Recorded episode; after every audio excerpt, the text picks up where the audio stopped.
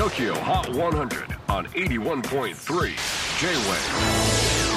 クリス・ベプラーです。J-WAVE ポッドキャスティング TOKYO HOT 100、えー、ここでは今週チャートにしている曲の中からおすすめの一曲をチェックしていきます。本日ピックアップするのは今週48位初登場。ピューマブルーオピエット26歳になったばっか。ジェイコブ・アレンのソロプロジェクトピューマブルーアデルやトム・ミッシュを輩出しているロンドンの芸術学校ブリッドスクール出身です。ちなみに最も影響を受けたミュージシャンは15歳の時に出会ったジェフ・バックリーだそうです。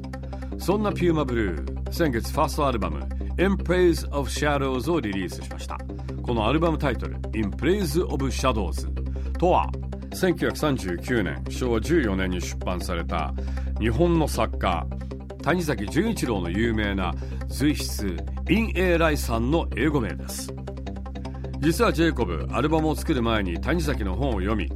音楽を制作したそうなんですが少ない方が豊かであるとか暗闇や空白こそが美的完成度において重要だという考え方に共感しこれまで自分が経験した暗い出来事を受け入れることでより良い場所へと進んでいくそんなテーマでアルバムを作ったそうです。なんか素敵ですよね。なんか自分のその暗部を美しいものとして、え捉えるという。ね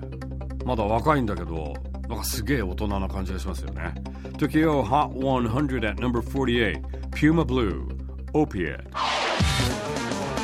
J-WAVE PODCASTING TOKYO HOT 100